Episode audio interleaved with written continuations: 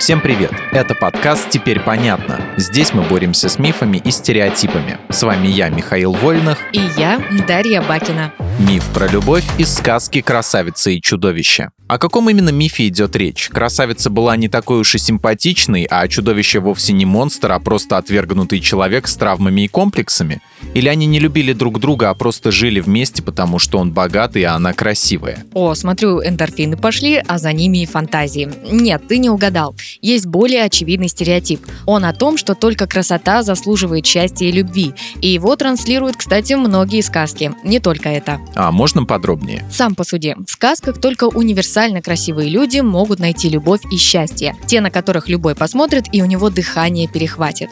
В первую очередь это касается женщин. Но и мужчины не исключение, если у них внешность вообще как-то описывается. Если изначально персонаж непривлекательный, перед хэппи-эндом он преобразится, как чудовище из красавицы и чудовища или аленького цветочка. Не круто же страшным отправиться в счастливое будущее. Более того, уродство при добром сердце чаще всего результат колдовства. И никак иначе. Ну, кстати, да, в сказках, если кто-то добрый, он обязательно будет красивым, а злой нет. Золушка, например, она не просто добрая и трудолюбивая, хотя мы никогда не задавались вопросом, а был ли у нее выбор. Она еще и красивая.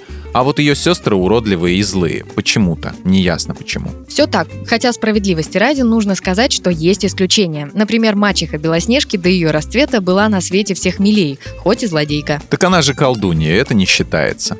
Слушай, ну как будто в последние годы этот стереотип, что только красота заслуживает счастья и любви, уже не так актуален, как раньше. Теперь создатели все же пытаются показывать разную красоту. Мне сходу сложно привести примеры, но я уверен, что это так. Ты прав, все именно так.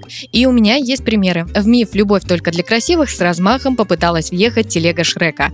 Пусть мультфильм и не совсем детский, он отлично показал. Внешность не самое главное. Шрек непривлекателен и не обладает положенным таким, как он, героем, набором добродетелей. Но все-таки Фиона в него влюбляется, и он любит Фиону не за облик. Они меняют друг друга внутренне, но это никак не отражается на внешности. Точно. А во второй части, когда у них появляется шанс стать общепринято красивыми, они отказываются от этого.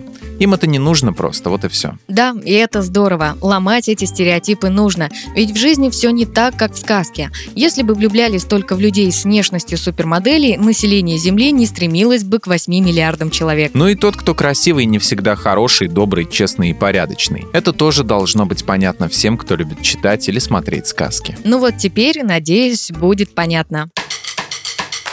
В этом выпуске мы использовали материал Натальи Копыловой и благодарим автора за классное разоблачение популярных мифов. Полная версия текста на сайте Лайфхакера. Подписывайтесь на подкаст «Теперь понятно», ставьте ему лайки и звездочки. Новая порция разоблачений уже на подходе.